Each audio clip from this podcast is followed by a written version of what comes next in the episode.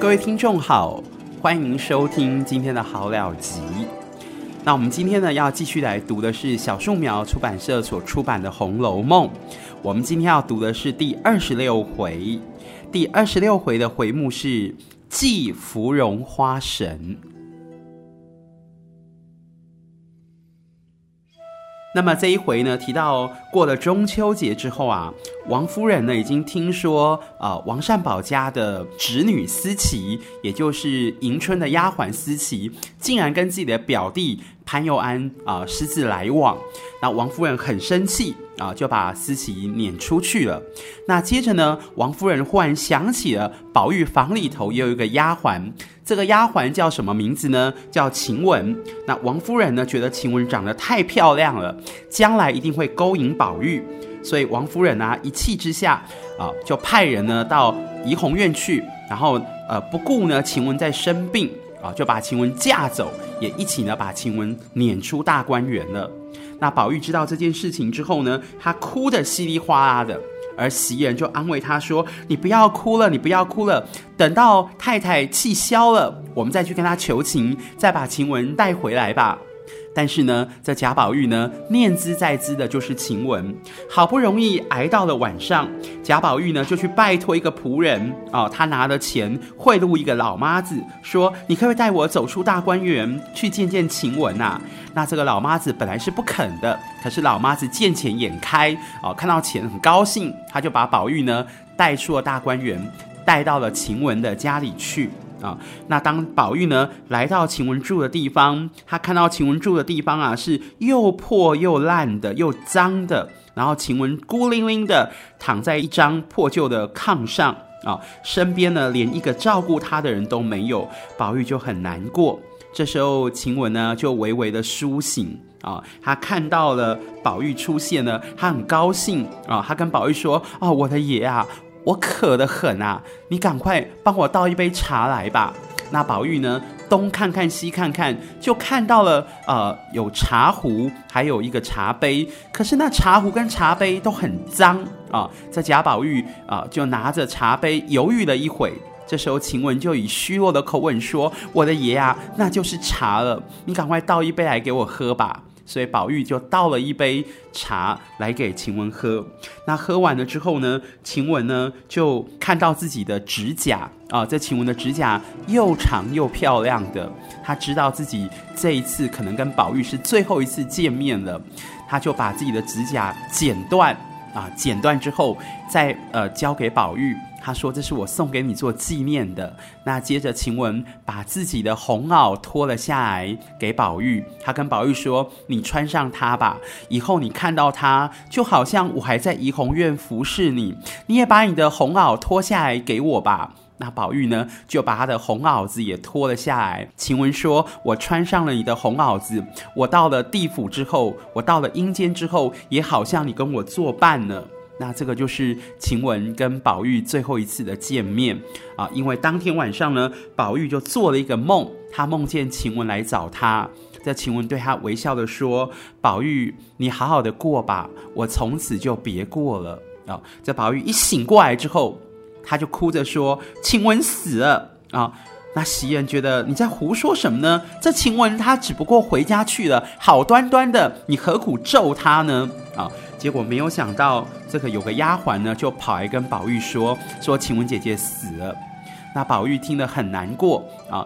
这时候，这个丫鬟呢，就跟宝玉说：“哎，宝二爷，这晴雯姐姐她告诉我说啊，她呢，呃，其实不是死了，是因为天上少了一个花神，所以特别呢，把她找去做花神的。”这宝玉听了之后，又转悲为喜。他就问这丫鬟说：“哦，晴雯去做花神，那你告诉我，晴雯是做了什么花神呢？”这小丫鬟心想：“哎呀，我是乱讲的诶，没想到宝玉还真的打破砂锅问到底呢。”诶，这时候是农历十月嘛，他看到木芙蓉花都开了啊，于是小丫鬟就跟宝玉说：“哦，晴雯姐姐呢，做的是芙蓉花神。”啊，宝玉听得很高兴，马上回到怡红院啊，接着呢就准备了纸跟笔，就写了一篇《芙蓉女儿泪》啊，这个诿的意思就是祭文，也就是呢，他祭晴雯的一篇文章啊。他说晴雯当了芙蓉花神嘛，所以呢，他写了一篇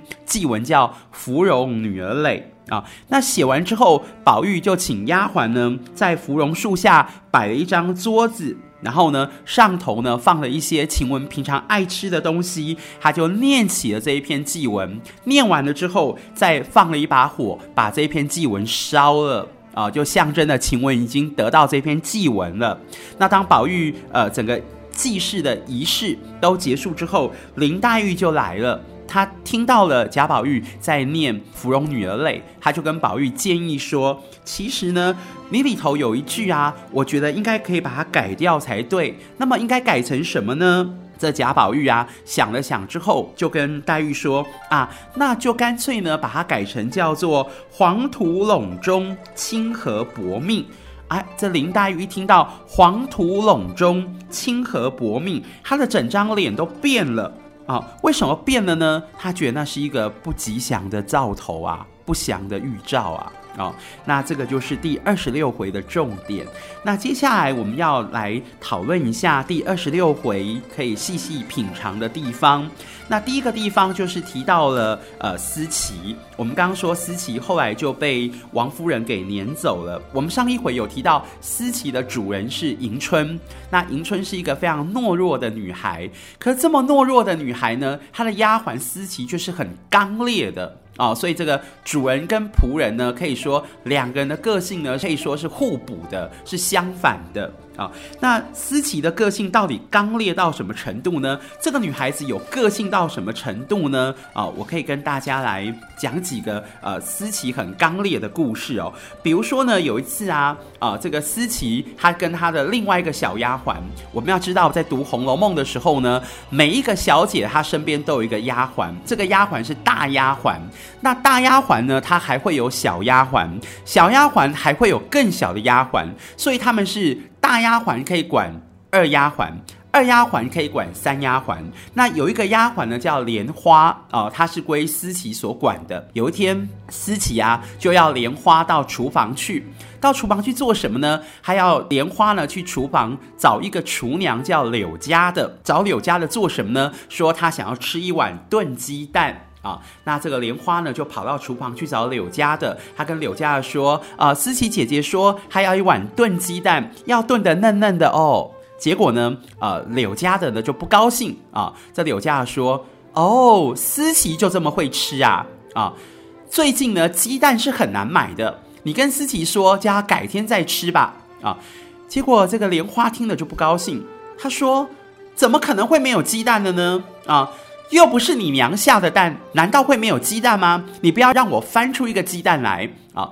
这时候，呃，柳家的也不甘示弱，你娘才下蛋呢啊！结果翻一翻呢，果真就翻出了鸡蛋出来。啊，那这时候呢，呃，莲花呢就跑回去跟思琪说，她跟思琪说，思琪姐姐明明就有鸡蛋，柳家的不给你吃啊。这个柳家的呢，他这个人啊，可是会看人来决定要不要做菜的。上次晴雯姐姐啊，这晴雯就是宝玉的丫鬟，上次晴雯姐姐要吃个什么东西，这个柳家的马上就替她煮啊。那姐姐你要吃东西，柳家的人就不替你煮。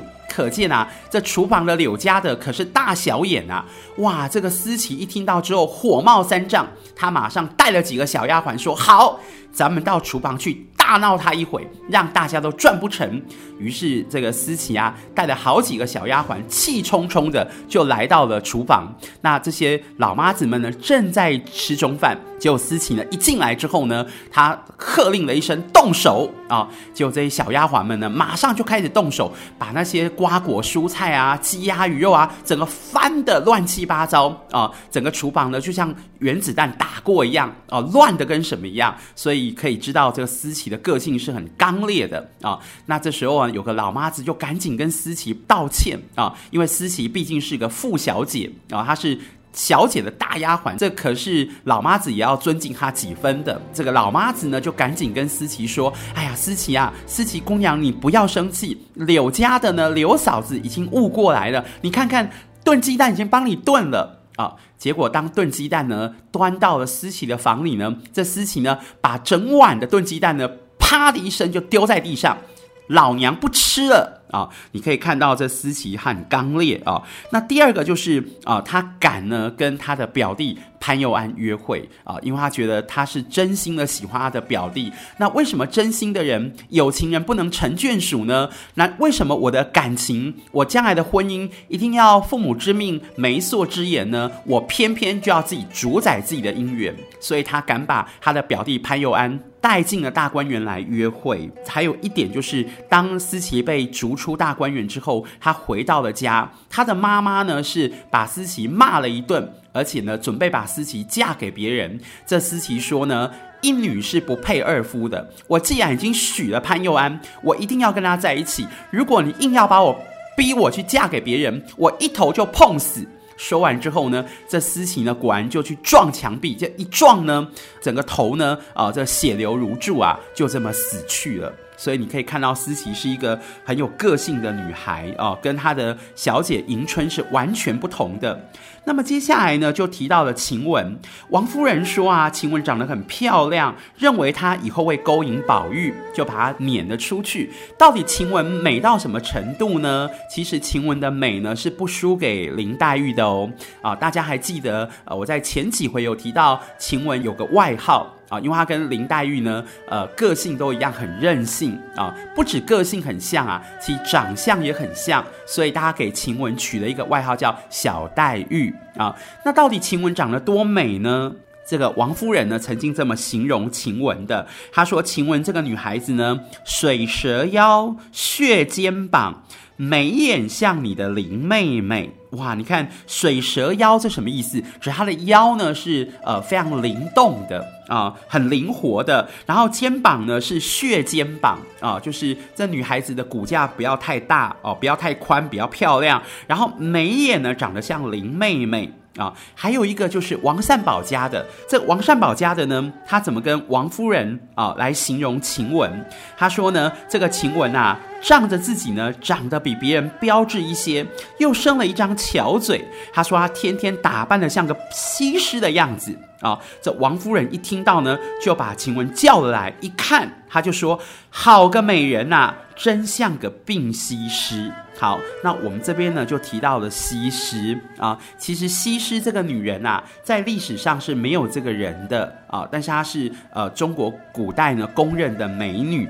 那曹雪芹呢对西施呢似乎也是情有独钟啊，他还把西施写进了《红楼梦》里头来。你看，呃，林黛玉、晴雯眉眼长得像林妹妹，然后晴雯是病西施。呃，虽然不知道西施这个人她是虚构的人物，但是西施肯定是个美人啊。那我们从这边可以知道，呃，晴雯她是眉眼像林妹妹啊，那晴雯又像西施，所以可见呢，呃，林妹妹呢也是很美的啊。那林妹妹林黛玉自己本身呢，她也以西施这个人物来做过一首诗。那这一首诗呢，叫做什么呢？啊，叫做《西施咏》啊，就咏西施。这首诗是这么说的。一代倾城逐浪花，吴宫空自忆儿家。笑贫莫笑东春女，头白溪边上晚纱。好，他的意思就是啊，说这个西施呢是倾国倾城的美人，她在祝罗春里头在晚纱。啊，后来因为她长得很美，所以被相中了啊，把她送到了吴国去魅惑夫差啊，等于是去做呃美人计啊，到吴国去当间谍。那西施到了吴国去之后呢，她还是常常想起自己的家乡祝罗春啊，笑贫莫笑东春女。啊，后来的人啊，就创造了一个东施啊。西施长得很美，那东施当然就长得很丑。那西施很美，西施常常心痛。这么样一个美的人，她每次只要心一痛就会皱眉，所以大家就觉得哇，这个西施很美啊。她一皱眉又更美了。那我们讲皱眉叫做呃颦，这个颦就是皱眉的意思。所以大家记得。呃，宝玉呢给林黛玉取了一个小名，叫做平平啊，因为林黛玉真的就是有西施的样子在里头，是个美女啊。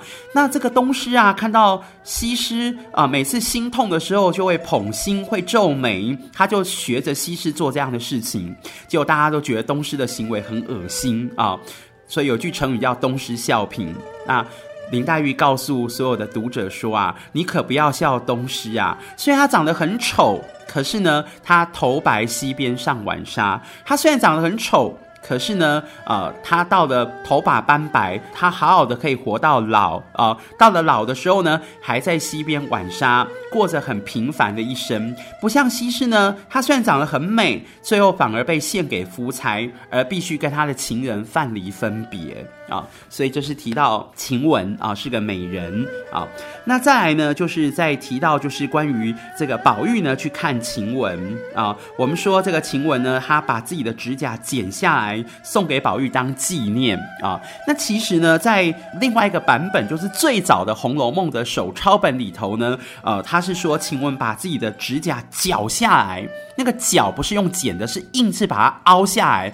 拔下来，这展现出晴雯的个性是很刚烈的，也是表现出她对于呃这个生活、对人生的一种绝望啊。然后再就是提到宝玉倒茶给晴雯喝啊，那。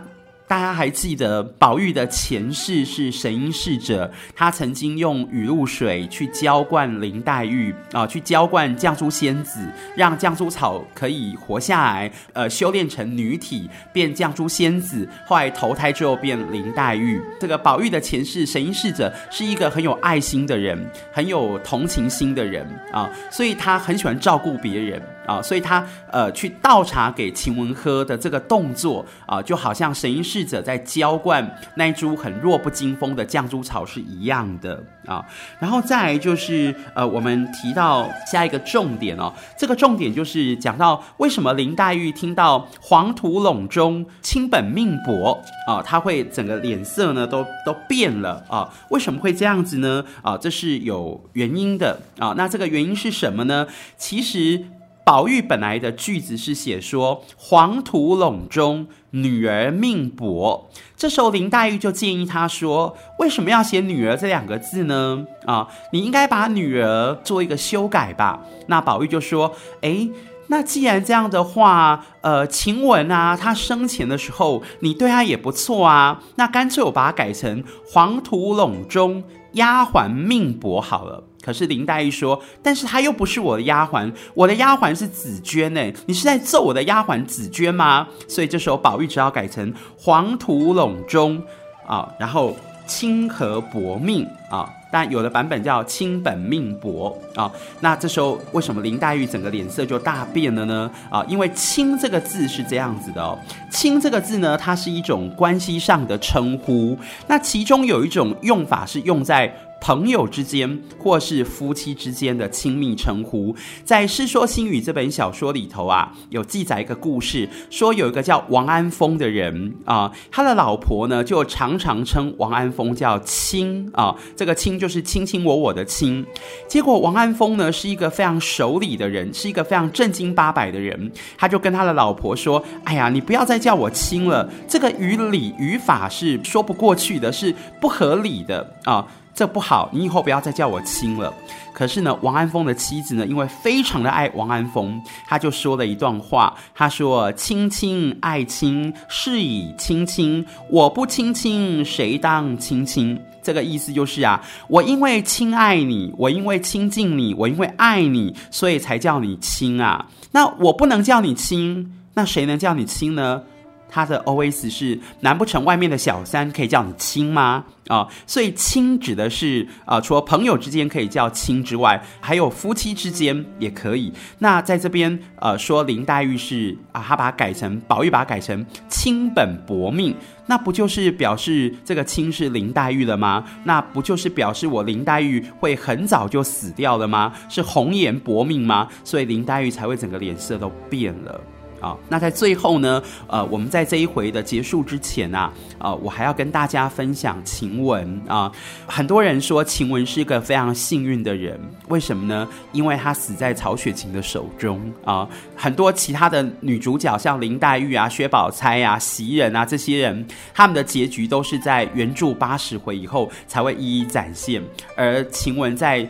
第八十回啊，前八十回第七十九回的时候，他就过世了。他很幸运的是可以死在曹雪芹的手中啊。那曹雪芹呢，也为晴雯做了一首晴雯歌啊。那这一首晴雯歌，呃，歌词是怎么样呢？啊，我现在先念一次跟大家分享：霁月难逢彩云易散，心比天高身为下贱。风流灵巧招人怨。受邀多因诽谤生，多情公子空牵念。好，这首诗的意思就是说啊，这个霁月。这个霁月就是下过雨之后啊、天上出现了月亮啊，然后彩云指的就是彩虹啊，所以霁月跟彩云啊这两个词呢，它其实指的就是霁月指的是晴天的晴这个字，彩云是彩虹，彩虹就是雨文文，晴雯的文这个字是一个雨下面一个文啊，所以。彩虹还有另外一个别名叫文啊，所以霁月跟彩云这两个词呢，就暗指的是晴雯啊。那难逢跟易散都指的是晴雯的命运是非常悲惨的，她会很早就过世啊。他的命运很坎坷啊，那接着呢，心比天高啊，这指的是晴雯的个性是非常凶悍的哦。他管起这些小丫鬟是不留情的，像宝玉有个丫鬟叫坠儿，她竟然偷了王熙凤的丫鬟平儿的镯子啊，这个被晴雯知道之后啊，晴雯呢就把坠儿的手抓住，然后从枕边呢拿起了一根发簪，就开始呢在呃这个坠儿的手上开始乱戳。啊、所以这个晴雯的个性是很刚烈的。那接下来说她呢，身为下贱。为什么晴雯是身为下贱呢？因为她本来是荣国府的管家赖大买来要孝敬贾母的，后来贾母给了宝玉使唤啊、所以晴雯等于是仆人啊、有了钱之后。再去外面买回来的是仆人的仆人，所以这个叫做身为下贱。然后风流灵巧招人怨，我们刚刚讲到了晴雯很婀娜多姿啊，她像西施一样长得很漂亮，但是也因为她长得很漂亮，所以往往招人家讨厌。啊，然后接着说呢，呃，也提到说晴雯她的手艺也非常好啊，像宝玉呢有一件俄罗斯的雀金斗篷啊，因为被火烧破了一个洞啊，那宝玉很心疼，这晴雯呢她抱病替宝玉把这一件雀金斗篷啊缝得天衣无缝，这个都可以看到晴雯的灵巧。受邀多因诽谤生，其实晴雯会被逐出大观园，跟王善保家的也不无关系。因为王善保家的在王夫人面前啊诬陷了晴雯，说晴雯的坏话，所以才会导致晴雯被逐出大观园。而多情公子空牵念，所以他死了之后，贾宝玉对他很内疚啊。那听说呢，他变成了芙蓉花神，宝玉就写下了《芙蓉女儿泪》来悼念他。好，那接下来，呃，最后呢，我为大家带来这一首晴雯歌。霁月难逢彩云易散，心比天高声为下贱。风流灵巧招人怨，受邀多因诽谤生。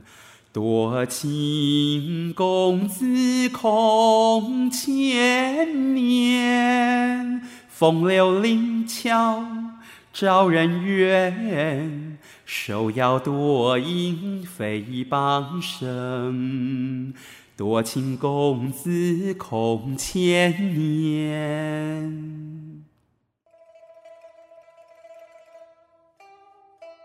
那么，希望你喜欢今天的节目，我们下一回空中再会。想听更多优质的好声音，记得下载声优 APP 哦。